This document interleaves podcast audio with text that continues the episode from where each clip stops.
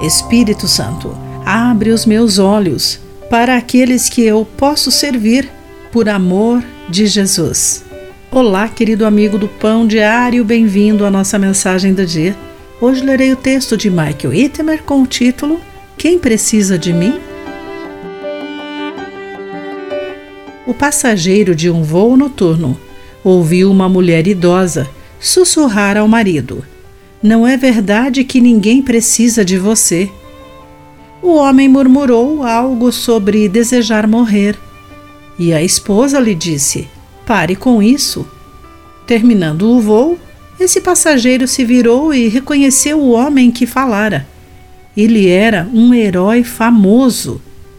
Outros passageiros apertaram sua mão e o piloto lhe agradeceu a coragem que ele demonstrara décadas atrás. Como esse gigante afundara em desespero. O profeta Elias derrotou sozinho 450 profetas de Baal, ou assim ele pensou, conforme 1 Reis, capítulo 18. No entanto, ele não fez isso sozinho.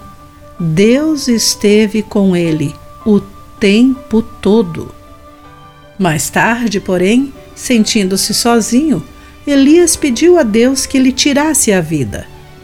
Deus elevou o ânimo de Elias, trouxe-o à sua presença e deu-lhe novas tarefas. Ele deveria ungir Razael para ser rei da Síria, Jeú para ser rei de Israel e Eliseu para substituí-lo como profeta. Revigorado e com propósito renovado, Elias encontrou e orientou seu sucessor. Suas vitórias podem ser vistas por um espelho retrovisor. Talvez você sinta que sua vida atingiu um pico ou que isso nunca ocorreu. Não importa, olhe em volta as batalhas podem parecer menores, as marcas menos profundas, mas ainda existem outros que precisam de você. Sirva-os bem, por amor a Jesus, e isso contará. Eles são o seu propósito e o motivo de você ainda estar aqui. Querido amigo, por que é essencial alcançarmos as pessoas com o amor de Deus? Pense nisso.